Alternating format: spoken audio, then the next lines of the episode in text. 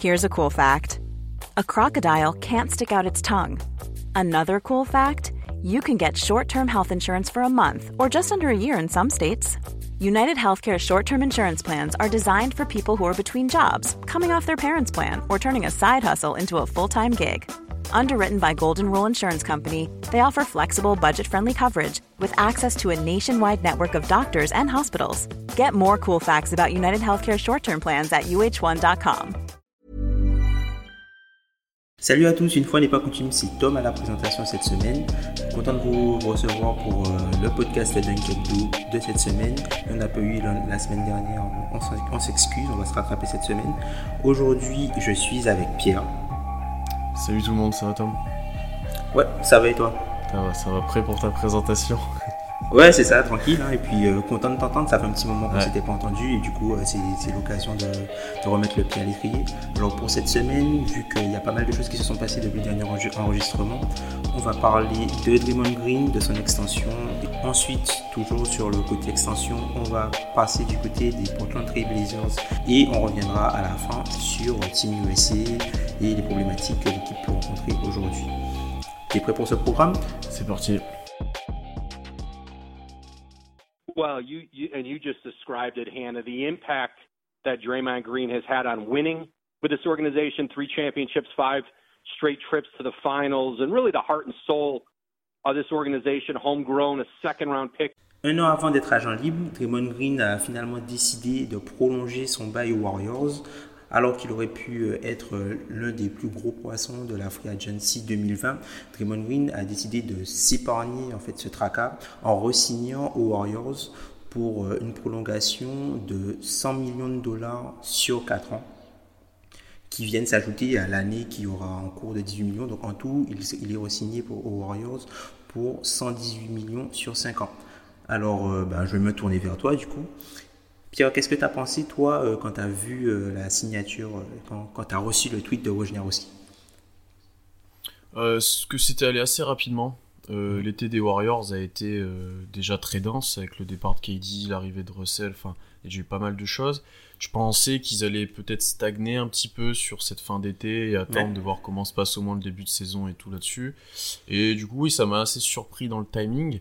après, par rapport à Draymond, il y avait peut-être des petites rumeurs de transfert, notamment après leur défaite, voilà, mais j'avais jamais trop cru à ça. Euh, parce que Draymond, on le répétera jamais assez, mais c'est le cœur de la franchise d'Oakland. Hein, c'est, enfin, plus d'Oakland d'ailleurs, mais c'est le cœur de la franchise. Ouais. Et, euh, et je voyais mal s'en aller en fait. Et après, par rapport à son contrat, c'est quand même une longue durée. Alors je mhm. pense que c'était quelque chose de recherché par Draymond.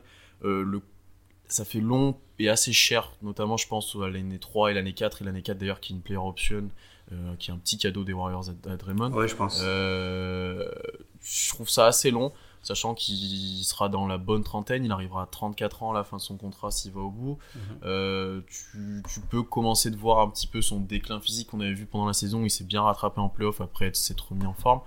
Et comment il va pouvoir évoluer? Voilà, c'est les petites questions que je me suis posées, sachant que, que voilà, on pourra discuter aussi de l'évolution de son jeu, notamment de son shooting qui est de pire en pire, mm. euh, qui pourra peut-être le brider dans les futures années si son côté athlétique diminue. Ouais, c'est ça. Moi, c'est un, peu la même réaction que toi. En fait, euh, j'ai été surpris puisque moi, je me suis dit Draymond Green, si jamais il arrive sur le marché en 2020, vu que la classe de 2020 semble être assez faible, puisque en, figure de proue, il y aura Anthony Davis et après, euh, c'est plus des questions et des agents libres restreints qu'il y aura. Donc moi, je me suis dit, par exemple, une équipe comme les Hawks qui essaye de se construire comme les Warriors, je ne serais pas surpris qu'ils lui balancent une offre euh, quasi maximum, maximale sur 4 ans avec euh, à peu près 150 millions de dollars. J'aurais pas été surpris. Et du coup, euh, moi, je suis assez étonné en fait que Draymond Green accepte cette offre-là maintenant, même si, rappelons-le, c'est une offre max. Alors, certes, les chiffres peuvent être un peu bas par rapport aux chiffres qu'on entend euh, sur cette free agency. Alors, ah, mais pourquoi c'est une extension max C'est parce qu'en fait, sur, euh, sur le CBA, quand tu as signé euh, un contrat, quand tu as signé un contrat d'au moins 3 ans, tu es, tu es enfin, il est possible pour toi de renégocier ce contrat, sauf qu'en fait, en termes d'augmentation salariale, tu peux être augmenté au maximum que 20% de plus que ta dernière année de contrat. C'est pour ça en fait qu'on n'a pas, euh, par exemple, qui commence pas à 30 millions par exemple, mais qui commence simplement à 20% de plus que la dernière année de contrat qu'il a à 18 millions 5. Hmm. D'où les 100 millions sur, euh, sur 4 ans. Donc c'est quelque chose qu'on voyait pas, euh, c'est quelque chose qu'on voyait pas trop souvent puisqu'il y avait un delta entre ce que, avec l'augmentation du salary cap, il y avait un delta entre ce que les joueurs avaient signé et ce à quoi ils pouvaient prétendre en étant agent libre. Mais c'est bien un peu de revoir le retour des extensions. Bah, déjà, ça permet d'éclairer un petit peu le point sur le montant de, son contrat.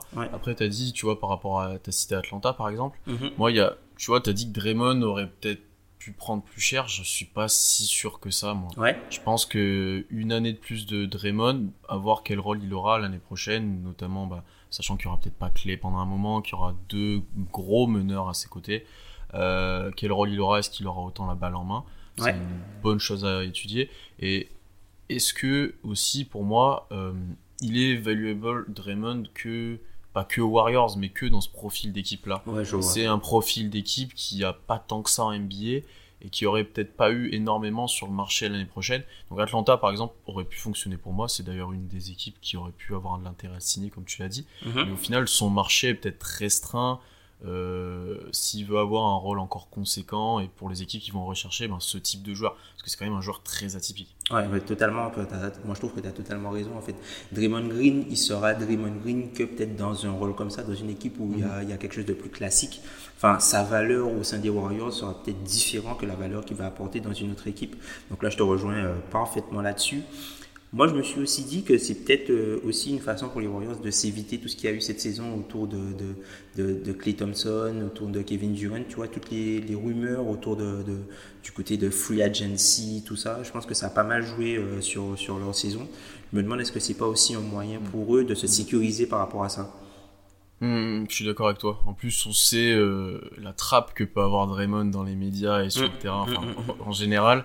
C'est sûr que s'il était un peu mécontent de sa situation, s'il commençait de réclamer un contrat, ça aurait pu, encore une fois, euh, euh, mettre un peu de tumulte dans la saison des Warriors qui n'en ont pas forcément besoin après l'année dernière et après ce début de renouveau un petit peu, puisqu'ils ont perdu quelques joueurs, de joueurs cadres. Donc, ouais, je suis assez d'accord avec toi aussi là-dessus. Là.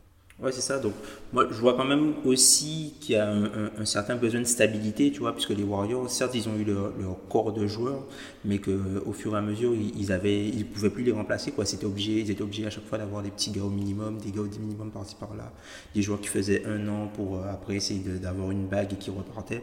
Et là, je pense que comme ils ont vachement rajeuni l'effectif, peut-être que ils avaient besoin peut-être de ce côté mentor, côté mentorat, tu vois, que Draymond Green, et de s'assurer qu'il soit là pour au moins six mois, puisque quand tu prolonges ton contrat, tu ne peux pas être transféré avant six mois. Donc du coup, c'est aussi une assurance de stabilité à l'entrée dans la nouvelle salle.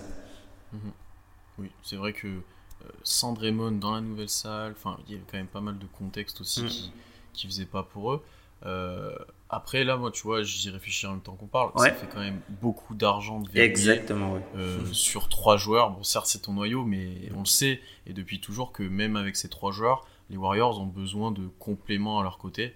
Et c'est ce qui leur a manqué cette année, d'ailleurs, mm. euh, de compléments à ces joueurs-là. Bah, C'était justement ma, ma, prochaine question pour toi, Pierre. Maintenant, bah, les Warriors se retrouvent avec Stephen Curry, Draymond Green, Clay Thompson et D'Angelo Russell, ne l'oublions pas sous contrat en minimum jusqu'en 2022. Donc 2022 pour Stephen Curry, 2023 pour euh, D'Angelo Russell et 2025, 2024 euh, pardon, pour Draymond Green et, euh, Thompson. Alors, avec ce groupe de 4 joueurs-là, pour toi, c'est quoi la prochaine étape? Je pense qu'ils pourront pas garder les 4 joueurs avec ces contrats-là, puisque ça sera trop conséquent pour ensuite former une équipe compétitive par la suite. ils sont tous au max. Oui, voilà, donc déjà c'est. et en plus, tu auras peut-être une trop de talent sur les lignes arrière et pas assez à l'aile et à l'intérieur notamment. Euh, donc je pense, et ça c'est quelque chose qui est plutôt partagé, je pense, sur Twitter, enfin voilà, sur les fans NBA, c'est que D'Angelo risque de pas faire très long feu euh, aux Warriors. Et je pense que dès l'été prochain, en fait, là où moi je les voyais essayer de le trader et essayer de signer Draymond, euh, je vois D'Angelo partir, Draymond est déjà signé, et du coup peut-être aller chercher des joueurs utiles, donc peut-être avec des contrats moins conséquents, mais des joueurs qui, peuvent jouer dans cette équipe-là, qui peuvent être des compléments bah, de leur noyau, et des joueurs qui leur manquent en fait maintenant. Qui ont plus Godala, ils ont plus Livingston qui avait vieilli, il y a plus la plupart des joueurs qui ont fait les grandes aventures Warriors. Euh, il faut retrouver des joueurs de complément, des role players plus plus, on va dire. Et je pense que si t'envoies D'Angelo ça contre une équipe qui est intéressée par pour récupérer un lieutenant, une star ou quelque chose comme ça, tu peux peut-être récupérer des bons lieutenants pour les Warriors et essayer. Après, il y aura ce problème-là d'équilibre de salaire, ça devient compliqué maintenant dans la ligue, mais ça risque d'être un sacré trade, encore une fois. Mm. Rappelons que les, Warriors, pour ne pas, euh, enfin, pour pas arranger les choses, les Warriors, en, faisant ce signing trade pour récupérer D'Angelo Russell, ils se sont handicapés à la prone tax qui est à peu mm. près 6 euh, millions au-dessus de la luxury tax. Donc, du coup, ils ont une, marge très très fine, sachant que là, ils sont juste à quelques quelques milliers d'euros entre guillemets de, cette ligne avec tous les salaires qu'ils ont signés cet été pour, pour compléter l'effectif. Moi, ce qui me, ce qui m'intrigue en fait avec D'Angelo Russell, je me demande, est-ce qu'ils vont, plutôt comme toi en fait, est-ce qu'ils vont partir sur le trade, le transfert par exemple de D'Angelo Russell contre des role players ou est-ce qu'ils vont pas attendre peut-être le prochain joueur qui fait euh, le prochain pré-agent, par exemple le, prochain joueur qui demande son transfert pour euh, essayer de le, d'utiliser D'Angelo Russell comme un asset pour ce joueur-là? Alors, j'ai pas vraiment d'exemple en tête de qui peut, qui peut demander son transfert, hein, puisque bon, ça, ça, arrive, ça arrive très vite. Tu es, bien placé pour en témoigner, malheureusement, ça arrive très très vite. Mais je sais pas, moi, tu vois, par exemple, pour un gars comme euh, Bradley Bill, tu vois, est-ce que hmm. si, par exemple, en, est-ce que le, le, joueur d'Angelo Russell n'a pas plus d'intérêt pour un general manager, sachant que d'Angelo Russell il est sur un contrat de 4 ans, est-ce qu'il n'a pas plus d'intérêt qu'un euh, qu'un énième choix de draft, on ne sait pas ce que c'est. Tu vois? Si, si, probablement. Probablement. Après, ça reste que les Warriors, tu vois, typiquement, si tu essaies d'envoyer D'Angelo contre Bradley Bill, mm. les Warriors vont, vont devoir envoyer d'autres Quelque chose, oui, oui, oui. Et, euh, ça risque d'être aussi conséquent, et je suis pas sûr qu'ils aient encore les ressources totales pour faire ça. Mm. Et après, là, j'ai peut-être besoin de ton explication, mais pour moi, 4 contrats max, déjà, t'es très t'es très élevé dans le salarié cap, t'approches vraiment de la limite et t'as pas grand chose pour signer des joueurs à part au minimum. Euh, ce qui pour moi euh, reste assez compliqué en fait. Parce qu'on l'a vu, les, les minimums vétérans ça permettait de compléter une équipe, mais mhm. tu fais pas. Euh, ton, là ici ils sont 4, tu fais pas un effectif de, de 10 avec 6 minimums vétérans, c'est très compliqué. Ouais, puisque tu as, as, par exemple. alors, il y a, une équipe qui revient euh, généralement euh, là-dessus, c'est euh, Minnesota, puisque Minnesota, visiblement, ils étaient chauds, ils avaient, normalement, ils avaient des deals en place pour pouvoir récupérer ou faire une offre à D'Angelo Russell cet été. Donc, on ne sait pas, puisqu'ils n'ont pas eu l'occasion de le faire. Peut-être que eux, ça, pourrait être intéressant, notamment dans, un package avec Covington, par exemple, et euh, Covington est peut-être euh, pour matcher les salaires et je sais pas moi s'ils ont un, tour de draft ou un joueur euh, par exemple Koji. Voilà peut-être que ça c'est quelque chose qui pourrait faire mhm. réfléchir les Warriors. Et après là je me dis pendant qu'on parle peut-être que Milwaukee en termes de fit Bledsoe il a été un peu décevant tu vois pour eux l'an dernier. Peut-être que tu vois ils ont pas mal de role players eux aussi.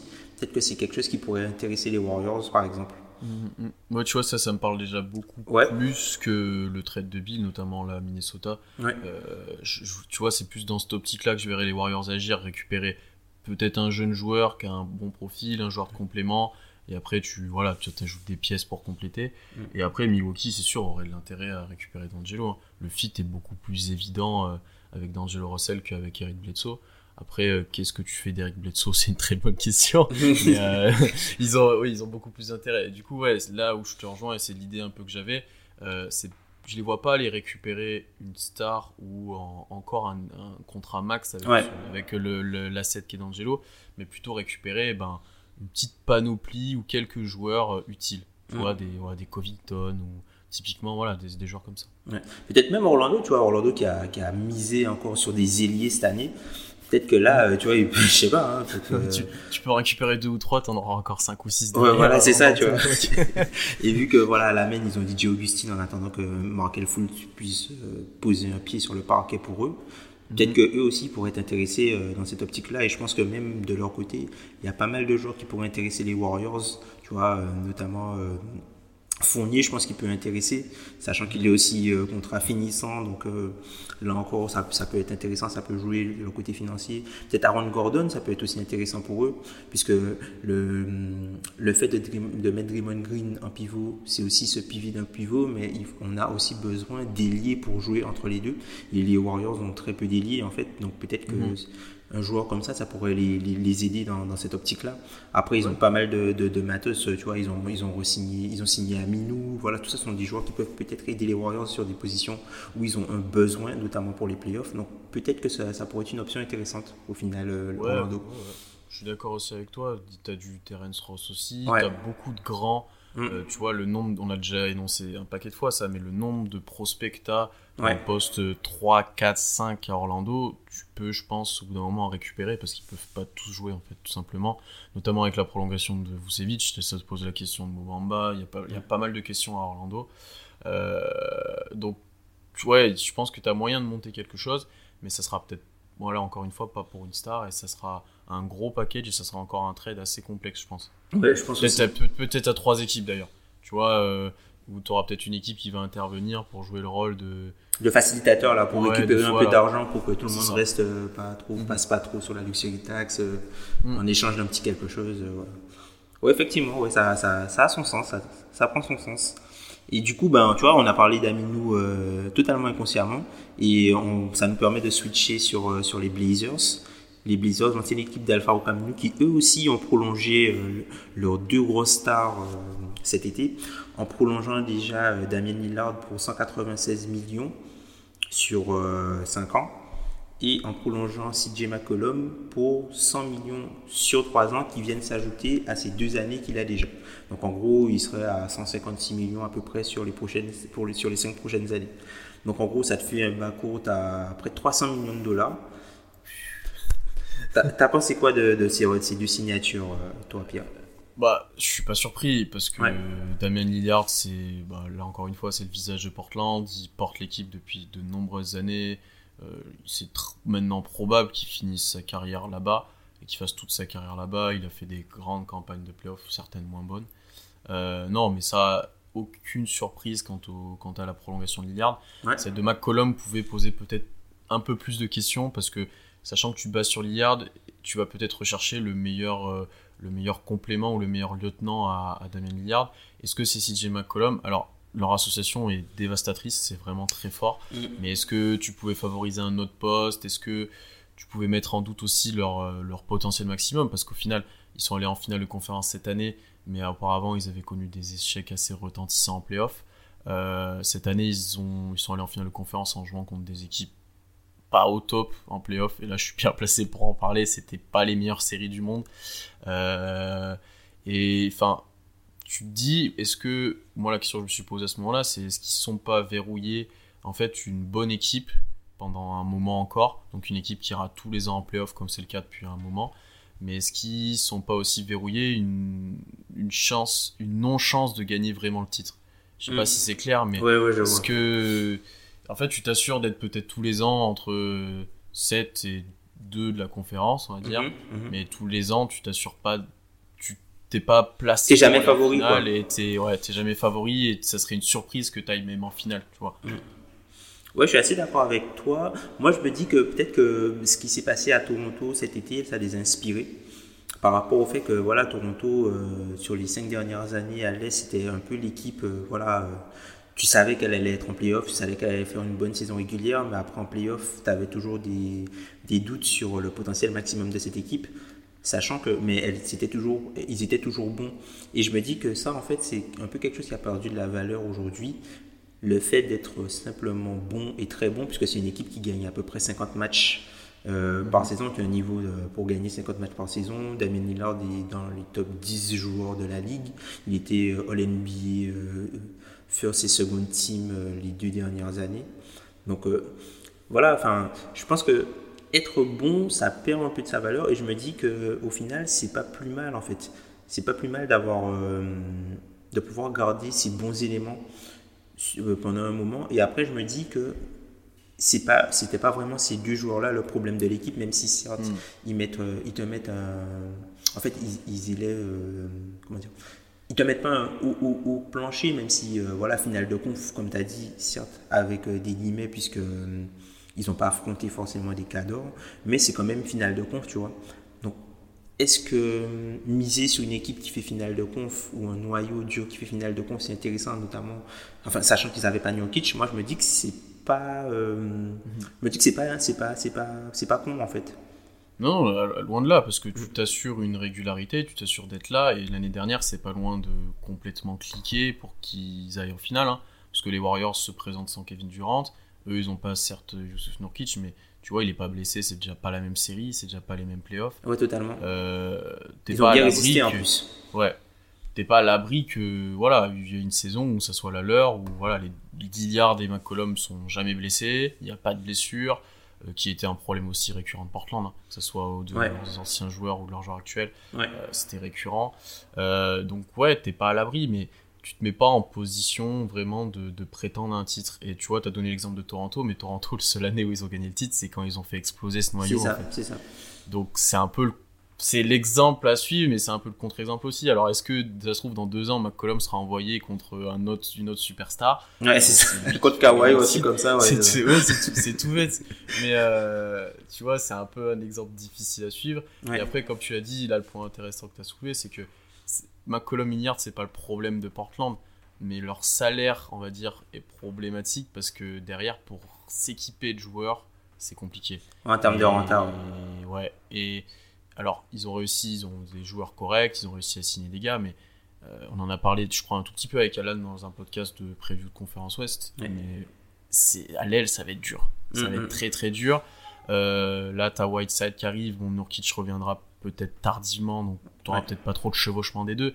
Mais là, à l'aile, tu te poses la question de qui start et que qui sera, voilà, qui, qui sera capable de jouer à côté des deux là. Et c'est la problématique de, bah, de leur salaire et que tu tout ton argent sur ton backcourt. C'est ça, puisqu'il y a eu un, gros turnover. Donc, du coup, Alfaro Camino, Moirclès, Evan Turner, Jake Lehman aussi, qui a joué quelques minutes à l'aile, mhm. du coup, sont partis. On a aussi ben, Myers Leonard qui est parti, Seth Curry, Enes Kanter qui était là depuis un petit peu moins longtemps. Mais en fait, tu te rends compte que c'est tout le corps de joueurs qui était là depuis 2016, en fait. Avec euh, Alan Crabb qui était parti un petit peu auparavant. Donc, ils ont opté pour la continuité, mais dans leur continuité, il y a eu un gros changement à 180 degrés puisqu'il y a pas mal de pièces dont ils se sont séparés, ils ont gardé que les meilleures pièces et ils ont ajouté du coup euh, Hassan Whiteside comme tu l'as mentionné tout à l'heure, Ken Bismore, mhm. Rodney Hood qui est re-signé et ensuite il y a Mario Ijonia, euh, Nasir Little et Anthony Tolliver par exemple. Moi, la, fin, je me dis que c'est une équipe qui peut être bonne offensivement. Moi, la, la, la, grosse problématique, en fait, moi, ce que je me dis, c'est comment ils vont faire avec Whiteside. Puisque mhm. Whiteside, on sait que c'est un, joueur qui est un petit peu euh, je ne sais pas si on peut dire bipolaire pour ce type de joueur-là, mais voilà, c'est un joueur de lune, tu vois. C'est un joueur qui a. Et si moi je me dis, voilà, euh, théoriquement, normalement, dans le système de Terry où euh, voilà, euh, c'est du, du, gros drop avec un gars comme Whiteside, normalement ça devrait être bon pour eux. Ils ont une faiblesse aussi au rebond qui peut être aussi corrigée par, par Hassan Whiteside, du moins qui peut être minimisé par Whiteside. Mais je me dis que voilà, offensivement, certes, ils ont les armes, pour, ils ont du spacing, ils ont tout, mais je me dis, Whiteside, tu vois, pour, notamment sur les short rolls, c'est quelque chose qu'ils font beaucoup avec, euh, qu'ils ont fait beaucoup avec Nurkic, c'est-à-dire mhm. que voilà, euh, Lillard qui, euh, voilà, qui faisait monter la, la, prise à deux, et du coup, il y avait le pivot qui était capable de prendre une décision balle en main pour faire une passe. Mais, mais Whiteside, même faire une passe, c'est compliqué. Whiteside, il fait pas de passe en fait. Non, mais c'est sérieux, il pas de Et je me dis, en fait, même si Terry Stotts, il est bon, je sais pas, en fait, comment ils vont pouvoir gérer Hassan Whiteside euh, dans, dans ce collectif-là. Hmm, faut que ça soit un finisseur unique et ouais c'est intéressant le point que tu soulèves parce que l'année dernière en playoff justement même avec Enes Kanter euh, il avait largement aidé leur attaque en effectuant ce rôle là sur les short rolls alors que c'était quelque chose de favorisé par la défense ils réussissaient à sanctionner ça est-ce que Whiteside n'est peut-être pas habilité à faire pour l'instant. Euh, donc là-dessus, je suis d'accord avec toi. Moi, ce qui me fait encore plus peur défensivement, c'est les, je vais pas dire les quatre autres joueurs Quackside, mais presque quoi, parce que euh, quand tu auras, je, me mets sur le terrain où tu as Lillard, McCollum, Whiteside, bon ok, et là les deux autres, tu as bah, Bazemore et euh, Oliver, Nasir Little, les Zach Collins ou des joueurs comme ça. Ouais. T'es sûr de ben, personne en fait. Ouais, tu, qui tu mets sur euh, Janice, qui tu mets sur Paul George, qui tu mets sur euh, LeBron, parce que tu vas rencontrer forcément une de ces équipes en playoff, tu mm. vois. Euh, qui tu mets il y a pas mal de questions en fait qui se posent. Qui tu mets sur euh, James Harden, mm. qui tu mets. Tu vois, il, te manque peut-être ce stopper défensif qui mine de rien. Alors certes, Aminou et Arclès, on les voyait jamais sur le terrain. ils n'avaient pas la balle, surtout en playoff cette année, je les ai trouvés encore plus absents que les autres années où des fois ils étaient plutôt à droit à 3 points. Mais alors défensivement, ils apportaient vraiment un élan supplémentaire euh, ben, à, la défense de à la défense de Portland. Mm. Et, euh, et, voilà, et après leur recrue, pourquoi pas Ronnie Wood a fait des bons playoffs, il est re-signé. Bazemore, c'est pas un mauvais joueur. Est-ce qu'il va pouvoir repartir de l'avant avec en quittant Atlanta qui correspondait plus à ses attentes? Mais tu as perdu aussi Seth Curry, qui était très important. Euh, c'est quand même une nouvelle équipe de Portland là qu'on va voir. Mm. Moi, je pense que offensivement, en, saison régulière, je pense que ça ira pour eux. L'année dernière, ils, ont, ils étaient la, la, quatrième attaque de la ligue, tu vois, derrière le, le gros trident, euh, le gros trident offensif qu'on connaît. Ils étaient la quatrième attaque de la ligue et défensivement, ils étaient quand même 16e. Donc je me dis, là, ils ont rajouté du spacing puisqu'ils se débarrassent entre guillemets de deux non-shooters avec euh, Alfaro Camino et Morakles dans le 5. Evan Turner également, qui n'est pas un, joueur qui est forcément positif euh, offensivement. Mm-hmm. Donc je me dis qu'en remplaçant ces joueurs-là par des gars plutôt offensifs, ça peut être intéressant. Après, le truc, c'est que je ne fais pas forcément confiance à Rodney Hood pour rester en santé sur l'année. Ken Bismarck, ça fait longtemps qu'on ne l'a pas vu dans, une, dans un environnement euh, où euh, il faut être dans une équipe compétitive. Ezonia, pour moi, c'est un point d'interrogation. Anthony mm Toliver, voilà, c'est un joueur qui, qui, est vieillissant, donc du coup, qui est aussi, en vieillissant, plus sensible aux blessures. Et en fait, je me dis que si jamais euh, McCollum ou Lillard se blessent. Alors, ce sont des joueurs qui, jouent énormément de matchs chaque année. D'ailleurs, McCollum est encore une fois cette année euh, le joueur qui court le plus en NBA. Donc, ça montre quand même que voilà, c'est un joueur qui est plutôt résistant. Mais je me dis en fait que cette équipe-là, elle est à une petite blessure ou un petit truc en attendant Nurkic de de pas être là. Donc après, je pense que Zach Collins, ça va être un joueur qui va être à, surveiller, ça va être un joueur très important. Et je me dis que peut-être que et peut-être même, tu vois, les, deux autres joueurs qu'on n'a pas forcément mentionnés pour l'instant, qui sont Anthony Simons et Gary Trent Jr. Donc peut-être que ces joueurs-là auront, aussi euh, un rôle important à jouer. Mais euh, comment dire je sais pas, je me dis que ces joueurs-là, ils sont, ça va être intéressant pour Portland de les montrer pour qu'ils soient peut-être échangés pour un gars comme, je sais pas moi, Kevin Love ou un truc comme ça. Je me dis, pour aller chercher une autre pièce. Mhm. donc déjà là, tu vois, on parle déjà qu'ils ont besoin d'une autre pièce et on parle aussi beaucoup de progression interne et c'est quelque chose que j'ai beaucoup vu partagé par les fans de Portland, c'est que euh, justement de Simons, ils en attendent énormément.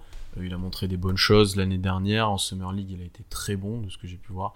Euh, et donc, euh, notamment lui, ils en parlent énormément. Mais c'est déjà quand tu paries sur de la production interne et de la progression, pour, pour, gagner de la valeur et ensuite avoir autre chose, c'est que tu es limité dans tes choix et dans tes options de, de recrutement. De, voilà. donc, c'est bien que l'effectif est fixe comme ça et que tu as besoin de peut-être un petit peu plus de choses pour prétendre à encore mieux. Et c'est sûr que là, si tu rajoutes un Kevin Love, je trouve beaucoup plus intéressant. Euh, si à la deadline, tu arrives à envoyer, euh, je, dis n'importe quoi, tu sais que Nurkic va pas tarder à arriver, tu envoies Whiteside, euh, Simmons et un autre joueur contre Love, ils sont gagnants. Ouais, ouais, largement. Ouais. Je pense que les Caps seraient capables de faire ça tout simplement pour se puisque Love il a encore 4 euh, années de, contrat. Mhm. Whiteside est mhm. finissant, donc du coup ça peut aussi leur permettre eux d'assainir de, un petit peu les finances de leur côté et de, se retrouver euh, avec du cap space entre guillemets pour pouvoir peut-être soit gérer des, contrats, soit faire des, des, offer sheets entre guillemets dès cette saison pour des, des, des agents libres restreints, pardon, sachant que ce seront des, des joueurs qui seront prisés sur le marché euh, la saison prochaine, vu la, la, faiblesse entre guillemets attendue de la classe euh, d'agents libres 2020. Euh, mhm. Oui, il, y aura il y a pas mal de joueurs qui seront encore plus facilement tradables ou mhm. recherchés via des trades vu qu'il n'y a personne à signer. Ça, c'est quelque chose qui, mhm. qui, est forcément, qui va forcément arriver l'année prochaine et je ne serais pas surpris. Bon, on n'aura peut-être pas autant de trades que cette année parce que c'était exceptionnel, je pense. Mais il y aura peut-être des mouvements, encore une fois, de stars ou de gros, gros joueurs. Hmm. Tu vois, on a parlé de progression interne et euh, tu vois, on n'a pas mentionné euh, Lillard et McCollum. Est-ce que tu penses que ces joueurs-là, ils peuvent encore aller plus haut? Parce que tu vois, par exemple, je lisais un article de Jason Quick, qui est le correspondant des athlétiques pour Portland, et qui disait qu'en fait, chaque année, depuis son arrivée à Portland, Damien Lillard a ajouté quelque chose à chaque intersaison. Donc sa première saison, il était meilleur à la finition au cercle. Après la troisième saison, il était meilleur dans la gestion du jeu. notamment avec voilà, tout ce qui était alimentation de la Marcus Adridge et tout ça.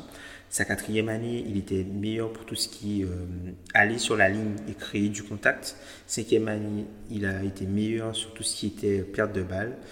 Sa sixième saison, il était meilleur en défense. Et là, sa septième saison, il était meilleur sur les longs trois points. À chaque fois, tu vois, chaque année, il a une petite progression incrémentale. Qu'est-ce qu'il pourrait rajouter, selon toi, qui pourrait le faire passer à un niveau encore plus haut que, que, auquel il est aujourd'hui? Ah, Honnêtement, pas grand-chose. Enfin, il est déjà à un niveau exceptionnel, il est très très haut. Et là, après, ça devient juste du pense qu'il y a un moment, tu peux plus enfin, tu progresser, mais tu peux plus ajouter d'armes à ton jeu. C'est mm. juste d'être à ton meilleur soir après soir et être à ton, enfin, mm. vraiment à dominer. Euh, on se souvient quand McCollum a été blessé, ça devait être la saison, pas la saison dernière, celle d'avant. Il avait surdominé, il avait largement et tout. Voilà, en gros, c'est faudrait qu'il soit quasiment tout le temps à ce niveau-là et c'est quelque chose de très dur à réaliser. Mm. Et, et après, par contre, en playoff, là, c'est pour moi où je l'attendrai encore plus en fait, parce que euh, bah, contre Oklahoma, et là, je suis, et là encore une fois, je l'ai bien vu, il a mm. énormément de tirs, il a fait énormément de dégâts, mais petit à petit par la suite, il s'est éteint. Il a beaucoup moins rentré de pull-up à 3 points, il a été beaucoup moins droit, il a été beaucoup moins impactant. Euh, et, et ouais, il a encore peut-être ce petit manque de soir après soir être au-delà d'exceptionnel, tu vois ce que je veux dire? C'est là, il est déjà très bon, et là, c'est être encore au-dessus. C'est genre arriver dans la zone Ardennes, tu vois. Oui, voilà, Harden ou Curry a fait des passages, Giannis a eu des passages comme ça. Mm. Euh, voilà, la plupart des joueurs qui ont gagné des MVP en fait ont eu des moments euh, sur des saisons, des vingtaines de matchs où c'était euh, c'était inhumain en fait, tout simplement. et je pense que c'est peut-être ça qui lui manque et de et voilà et, de vraiment porter l'équipe à long terme sur les playoffs parce que on en a parlé, il y a eu les sweeps avant, mm-hmm. il n'avait pas été spécialement bon l'année dernière, il s'était fait défoncer par Drew Holiday. là cette année, il fait une très bonne série contre OKC, derrière il est un peu moins bon c'est peut-être là aussi sa marge de progression. Et, voilà. Après, pour CJ McCollum, j'ai plus de mal à voir jusqu'où il peut aller. Parce qu'il a quand même eu des petites blessures souvent. Mhm. Moi, j'ai tendance. J'ai un joueur que j'adore et je le crains vachement. Enfin, quand il joue contre l'équipe que je supporte, je le crains vachement parce que il est très dur à défendre. moi aussi. Et, si tu le laisses prendre feu, enfin, c'est pas comme Lillard. Par exemple, là, la série de playoffs contre Oklahoma, j'avais énormément de mal et peur de CJ McCollum parce que je savais que Lillard allait faire du Lillard, mais McCollum était vraiment le joueur qui faisait passer Portland à un autre niveau en fait mm. à chaque fois. Et euh, ouais, jusqu'où il peut aller, lui, c'est peut-être lui que moi j'attends encore plus haut. S'il devient vraiment ouais, un All-Star en puissance, qui parce que d'ailleurs il est pas All-Star encore. Non, non, non. Bah, il est bloqué à euh, l'Ouest, hein, un peu. C'est un, peu le mec euh, à la McConney, tu vois, tu vois, le mec est bloqué. Alors qu'il Ouais, alors qu'il serait dans le 5 à l'Est. Ouais, voilà. mais ça, c'est un autre débat. Mais ouais, c'est peut-être plus sur lui que j'attends euh, qu'il passe encore ce cap, voilà, de, qu'on se dise, bon, bah là, il faut qu'il soit All-Star, il n'y a plus le choix. Ouais, totalement. Moi, tu vois, pour Lillard, je me, dis, je me demande est-ce qu'il a pas un peu en lui, tu vois, un peu ce qu'on a vu avec James Harden l'an dernier? Est-ce qu'il a pas justement ce palier-là encore qui lui manque, tu vois? Est-ce que c'est pas ce qui va passer euh, l'an prochain? C'est mmh. genre, euh, voilà, être capable, par exemple, sur 3-4 euh, mois, de porter l'équipe à lui tout seul, tu vois? Parce que là, il arrive à faire, euh, par exemple, il arrive à faire un mois à porter tout le monde, il arrive à faire peut-être une, série de playoffs, mais on l'a pas encore vu sur toute, la, toute la saison, par exemple, commencer du début. Parce que Lillard, c'est souvent un gars qui préchauffe, et puis après, dès que tu as la, deuxième partie de saison, il est brûlant, tu vois on l'a pas encore vu faire une saison. Euh, je me demande, est-ce que c'est pas cette saison où il sera peut-être euh, top 5 MVP Est-ce que c'est pas cette saison pour lui? Bah oui, c'est ce que j'allais dire typiquement. On l'a rarement vu dans, très haut dans les votes MVP. Mm. Alors que vu les saisons réalisées et vu qu'il est souvent le All-NBA Team, il aurait dû être beaucoup plus dans ces conversations-là. Mm. Alors, et Portland gagne des matchs, donc il euh, n'y a pas spécialement de raison. Après, Portland est aussi très sous-estimé, ça c'est très fréquent. je pense à l'année dernière, enfin il y a pas mal d'années où on s'attendait pas spécialement à ce qu'il marche et ils répondent présent. Et oui, après là-dessus, je suis d'accord avec toi. Est-ce que c'est voilà, c'est ce que c'est la chose qui lui manque, c'est le, monstre mode sur euh, sur je ne sais combien de temps, mais enfin voilà. C'est ça. Et puis bon, on a vu euh, on a vu par exemple, euh, voilà, euh, ces deux joueurs-là, euh, bah, ils s'entendent très bien sur et en dehors du terrain. Ils étaient invités au, camp de Team USA. Finalement, ils y seront pas pour des raisons personnelles. Ce qui nous permet aussi de parler ben, de Team USA, de ce qui se passe. Donc, on a vu qu'il y a eu pas mal de forfaits sur ces trois dernières semaines depuis l'annonce du groupe, qui a été maintenant rétréci à 17 joueurs. qu'est-ce que tu en as pensé? Et toi, qu'est-ce que tu penses des, des, forfaits récurrents? À quoi c'est dû, selon toi, tous les forfaits à Team USA cette saison? Déjà, je suis pas surpris des forfaits. Après, cette année, c'est particulièrement récurrent et il y en a eu énormément. Mais la Coupe du Monde n'a jamais forcément intéressé les superstars NBA. Mhm. Elle a souvent servi de tremplin à des jeunes stars ou des jeunes joueurs qui s'en servent pour progresser, pour se montrer. Ça a été notamment le cas, par exemple, de Kevin Durant euh, ouais. du Monde de 2010, qu'il avait surdominé. En Turquie, ouais. Alors qu'il était, voilà, il était encore un très jeune joueur, il avait surdominé. Même Rose et Curry euh, aussi. Ouais, typiquement, voilà, c'est plutôt ouvert aux jeunes joueurs et en fait, les stars sont intéressés que par les JO et ça, c'est dû ben, déjà au niveau de la Coupe du Monde. Euh, qui en fait la plupart des, nations ont pas mal de forfaits. La France d'ailleurs est une des moins touchées, mais mhm. pas mal de nations ont des forfaits. Euh, il y a un risque de blessure qui reste quand même important, que ce soit dans les, euh, dans les camps Team USA ou après la compétition. Il y a eu des antécédents assez monstrueux de blessures. voilà. et je pense que c'est la problématique principale. Et les joueurs ont des saisons NBA, surtout les stars, très très très longues. Et leur demander d'être sur le pas dès fin juillet, début août pour s'entraîner et quand même avoir des entraînements costauds, je pense, et pas individuels, ce, qui, ce que les joueurs NBA adorent faire l'été, euh, c'est compliqué. Et donc, ça entraîne cela. Et ils sont par contre présents pour les JO parce que c'est les JO. c'est la dimension olympique, c'est euh, c'est autre chose. Là, la Coupe du Monde, au final, je pense que c'est c'est pas anonyme, mais euh, ouais, c'est pas la Coupe du Monde de foot et c'est pas les JO. Enfin, c'est pas du tout la même aura ça n'a pas la même symbolique, tu vois. Mm, mm, mm. Ça n'a pas, ça a vraiment pas la même symbolique. Je suis assez d'accord avec tous les points que tu as dit. Moi, si simplement je voulais en rajouter euh, deux, j'en ai deux autres, par exemple. Moi, je pense que le fait qu'en fait, en termes de timing, puisque voilà, c'est un engagement de six semaines euh, avec Team USA, et du coup, ça veut dire que tu reviens tout de suite pour le training camp. Donc c'est pas forcément idéal, sachant qu'il y a des équipes qui devront repartir en Chine, par exemple, pour refaire des tournées. Donc c'est pas forcément euh, ce qui a de mieux pour ton, pour ton organisme, tu vois, pour tout ce qui est côté blessure, tout ça.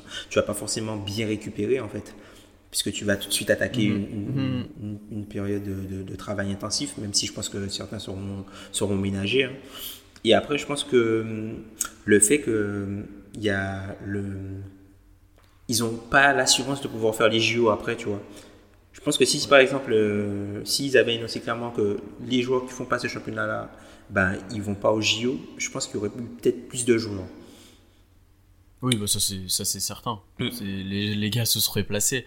Euh, après, tu vois, là pour confirmer ce que tu dis, moi du coup, il y a certains joueurs que je suis surpris de voir encore en fait. Euh, dans, tu vois, par exemple, un PJ Tucker qui a fait des playoffs, qui a joué énormément de minutes à Houston l'année dernière, qui est quand même plutôt comparé au l'autre reste du groupe assez vieux. Euh, tu vois, de le voir encore euh, pousser le truc jusqu'à jouer avec Team USA et tout, tu vois, ou Brook Lopez par exemple, c'est des joueurs que je suis surpris de voir. Là où un De'Aaron Fox ou Jason Tatum, je suis pas surpris parce qu'ils ont besoin de jouer. Je pense qu'ils préfèrent même jouer et progresser que, que s'entraîner individuellement et ils ont du jus à revendre. Donc c'est pas les mêmes aussi euh, euh, problématiques. Après, moi je me dis que ça c'est peut-être dû à une histoire de. de comment ça s'appelle? De, pas de legacy, mais peut-être une histoire de, palmarès, tu vois.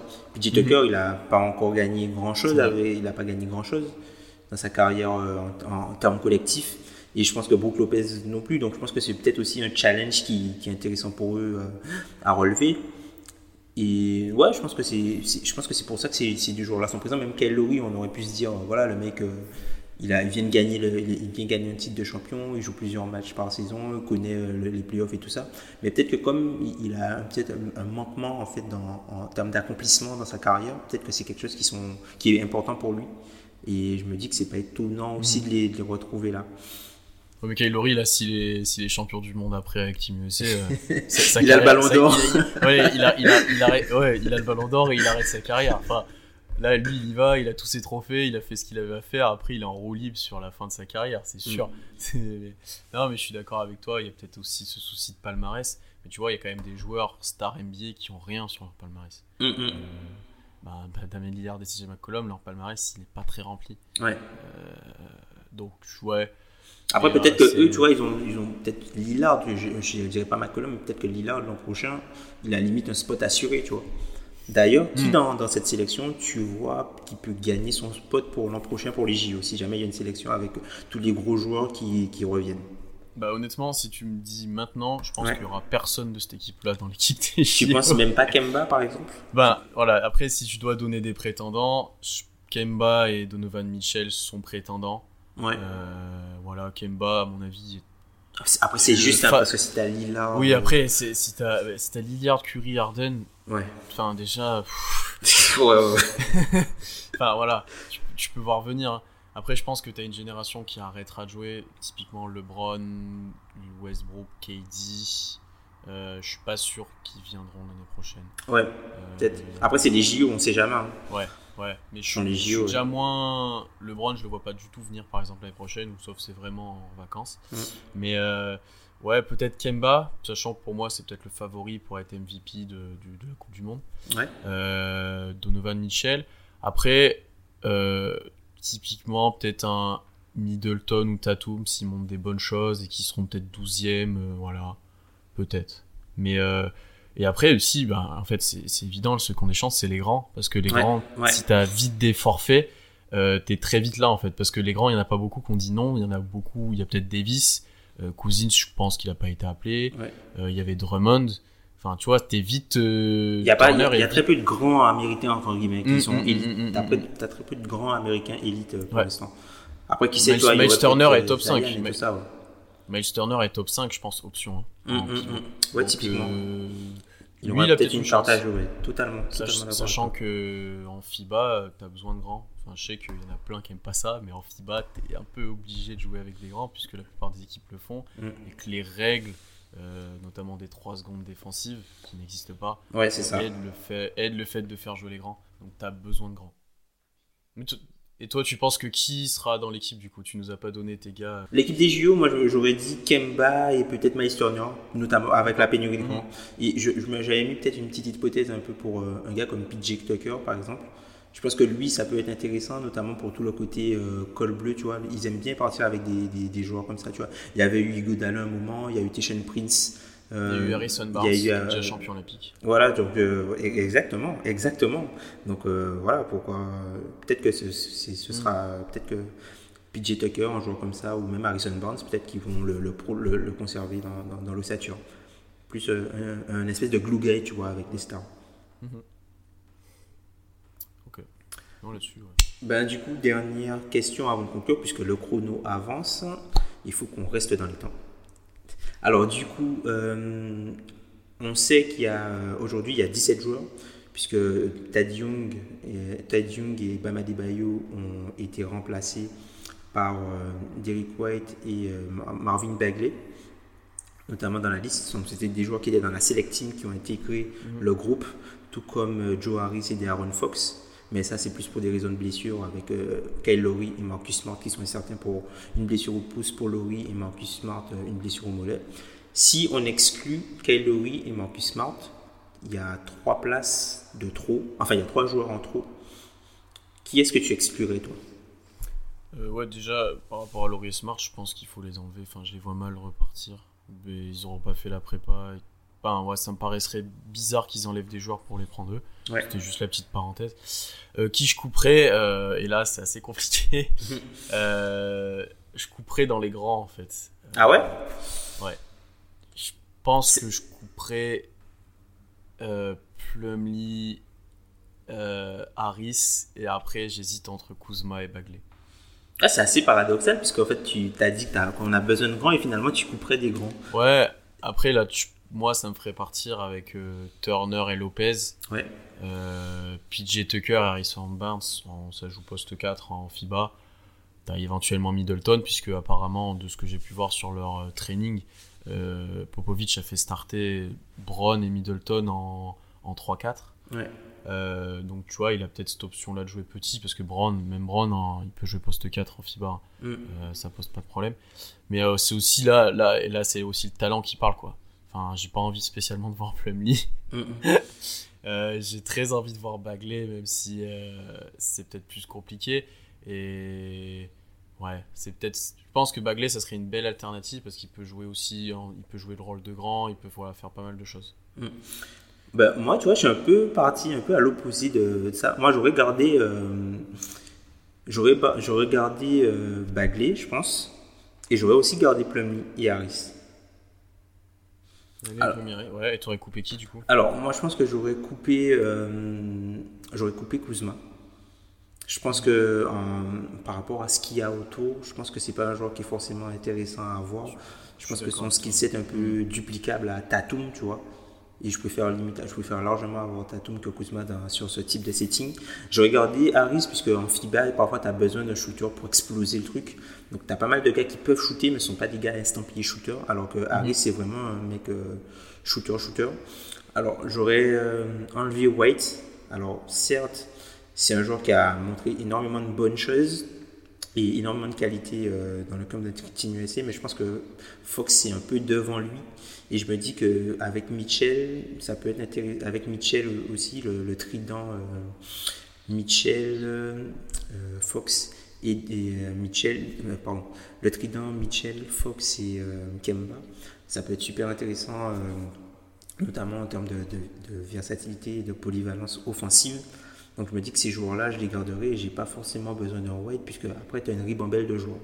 Et après le dernier joueur, je pense que je me serais passé. Alors je, je suis sûr que ça n'arrivera pas, hein, mais euh, Harrison Barnes, je pense.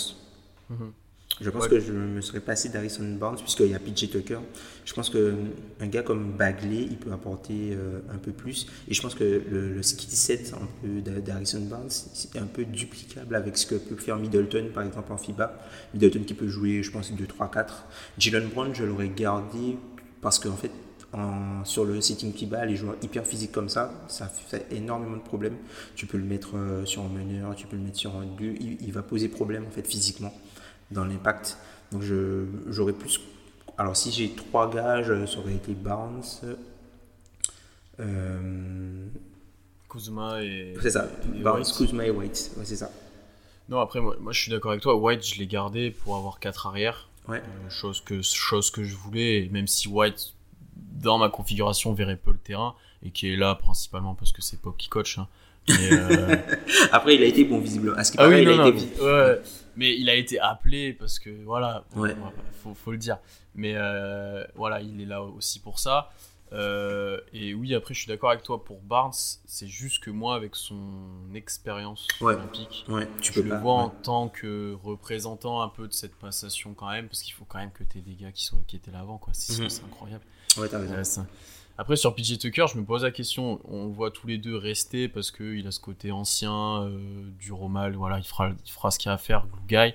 Mais dans un sens, il a, tu vois, tu peux l'enlever. Typiquement, moi, tu mets Joe Harris à la place, ça me choque pas du tout. Et euh, après, bon, sur Bagley, on est d'accord. Hein. Donc. Euh, je pense que tu as besoin du 4 besogneux un peu à la PJ Tucker, tu vois. Je pense que tu as besoin d'un gars comme ça. Non, mais je, mais je suis d'accord avec, toi. Et après, Bagley, je pense que c'est totalement différent de je pense que c'est un mec, tu vois, dans un site, dans un, par exemple, dans une seconde unité avec euh, Fox, euh, hyper athlétique, tu vois, avec Fox, Mitchell, euh, Green, pas Green, pardon, avec Brown, Brown, pardon, avec un 4 et Bagley en 5. Je pense qu'un truc hyper athlétique comme ça, ça peut être super destructeur en fait contre les secondes unités. Bah, tu, tu, vas surdominer tout le monde en fait. Hein. Ouais, c'est ça. Là, tu as parlé de Brown athlétiquement, mm. je, suis d'accord avec toi, mais la plupart des joueurs là, je me demande déjà qui va défendre sur Kemba. Ah, ça, ah, ça, ah, ça. Parce que, alors certes, il sera désavantagé parce qu'il y aura tout le temps un pivot dans la raquette, mais euh, qui peut tenir Kemba actuellement Après, est-ce qu'on est sûr qu'il y aura un pivot tout le temps dans la raquette avec Brook Lopez? Ouais, bah, c'est le problème. un peu le problème. Oui, parce que lui, lui en FIBA, il est, il est, au milieu de terrain déjà pour tirer, donc. non, mais. Euh, Là, je suis d'accord avec toi, mais là, en plus, apparemment, tu vois, les Serbes viennent de perdre Milos Teodosic, qui sera peut-être pas à la Coupe du Monde. Ouais, c'est ça. Euh, enfin, il n'y a pas de gros meneurs, en fait. Il n'y a mm. pas de. en équipe de France, on a Albici et Franck Nikina, c'est peut-être les meilleurs défenseurs sur une ligne arrière, à part mm. peut-être les Américains. Euh, mais après, ça va être. Ouais, il va faire carnage. Mm. Ça va être. Euh, et voilà, après, tu as la problématique Brook Lopez que je pense qu'il n'y a personne qui est capable de le tenir au large. c'est ça, c'est ça. Parce que même contre les Serbes, en fait, euh, quand, si tu mettras Lopez sur le terrain, Jokic sera obligé de sortir, ou Boban. Et là, après, euh, enfin voilà quoi. C'est ça. À part peut-être Porossi, mais je crois que Porossi il joue pas. Et si je pense pas. moi je me dis, euh, tu vois, je garde mi alors c'est tout con, hein, pour un gars pour les foul trouble. Tu sais que mm. quand tu vas tomber contre des Jokic, il te faut mm-hmm. un, stop gap entre guillemets pour euh, ces gars-là, je pense. Si jamais Miles Turner prend des fautes trop vite, si jamais euh, comment ça s'appelle comme euh, Lopez prend des fautes trop vite, et puis c'est un gars aussi qui est plus besogneux, je pense. Donc il a aussi le, il a le côté passing game, tout ça, mais c'est un gars qui est beaucoup plus besogneux que ces deux joueurs-là, qui sont des joueurs un petit peu plus fuyants. Donc je me dis que c'est un profil qui va être intéressant face à des gens, les Valenciunas, si on sort, tu vois. non, mais ça, je suis d'accord avec toi. Et d'ailleurs, je pense que Plumy sera pris. Moi, la, liste que j'ai donnée, c'est ce que j'aimerais voir. Parce que Plumy, ouais. parce que bon, voilà quoi. À part défense sur Jokic, qui se fasse comme l'entraînement, ça n'a pas trop d'intérêt. Euh, non, après, tu vois, on a parlé de beaucoup d'absences, on a fait notre 12. Et même là, ils sont, je pense, encore loin au-dessus de tout le monde. Euh, contrairement à ce, que, ce que à ce qu'a pu dire le coach des Serbes, qui a déjà prévenu les Américains. Non, je, je pense que il n'y aura pas trop de problèmes. Bah, le truc avec les Serbes, c'est que si tu prends leur meilleur joueur, leur meilleur joueur est meilleur que tous les joueurs euh, américains. Mais mhm. si tu fais euh, un classement, ben, je pense que le dernier joueur américain est peut-être meilleur que le deuxième joueur serbe. Ben, le deuxième meilleur joueur serbe, euh, enfin, il y a les. C'est Bogdan. Estampillés, hein, ouais, ouais c'est ça. Estampillé NBA, il y a Belica, Boban et Bogdanovic, donc ça serait peut-être quand même Bogdanovic. Et Bogdanovic, il est peut-être pas dans l'équipe qu'il y a là. Ah non, ben, voilà, exactement. Donc du coup, ça va être... Euh, ouais, euh, en plus, le Canada, ils ont aussi pas mal de forfaits, donc ça va être peut-être ça va être intéressant. ça va être intéressant. le Canada a des forfaits, l'Australie, il n'y a pas Ben Simmons, euh, il y a... L'Espagne voilà, s'affaiblit, l'Espagne est vieillissante, donc ça va être compliqué. Peut-être le Nigeria qui a une, avec quelques NBA, là, avec Okoji, tout ça, mais je pense qu'en termes en termes basket, ça risque d'être limite pour eux. Oui, oui, mais la France a un bon coup à jouer en ce moment. Ouais, ouais totalement. C'est voilà, il y aura, ça permettra on fera peut-être une preview à un moment, mais euh, cette Coupe du Monde permettra aussi de voir des NBA dans des rôles différents. Je pense à la Turquie par exemple, où on a pu voir contre la France que Sidi Osman c'était LeBron James. Euh, et, que, et que Korkmaz euh, c'était. c'était la gâchette, c'était ridicule. ok, c'était incroyable. Mais du coup, voilà, ça permet de voir d'autres joueurs sur d'autres contextes. bah, typiquement, Koji, ça trouve, il aura beaucoup plus la balle en main, il pourra jouer et ce sera intéressant aussi de, bah, je pense pour les fans de chaque franchise de voir ce que peuvent donner leurs joueurs. Pour les fans de Franck aussi, ça peut être pas mal. ben, du coup, je pense qu'on a fait le tour. Je sais pas si tu avais quelque chose d'autre à ajouter. En tout cas, j'ai été content de partager ce moment avec toi. Ouais, content d'être de ta première à la présentation, toi. Ouais, c'est ça. Euh, bah, les auditeurs nous diront ce qu'ils en pensent. En tout cas, ben, on était content d'être avec vous, content de vous accompagner encore pendant ces vacances. Il y a pas mal d'actu qui se préparent euh, de notre côté, notamment Pierre qui a quelque chose qui aura quelque chose peut-être à vous annoncer sur OKC. Mais du j'ai, j'ai déjà teasé un petit peu. Qui a un peu teasé, mais bon, on n'a pas encore, on n'a pas encore toute, toute, la surprise. Donc on, te laissera, euh, on te laissera nous dévoiler ça quand tu, quand tu seras totalement prêt. Ben du coup, ben pour reprendre le discours de Ben, n'hésitez pas à nous suivre, abonnez-vous aux réseaux sociaux, euh, sur toutes les plateformes de podcast, euh, Podcast Addict. Euh, iTunes, SoundCloud. On est présent partout. Spotify, on est présent partout. Donc n'hésitez pas à interagir avec nous. Et sur les réseaux sociaux, Twitter, Facebook, on est présent. Ben, du coup, c'est un plaisir, Pierre. Et puis, euh, on se dit à bientôt. À bientôt. Salut. Salut.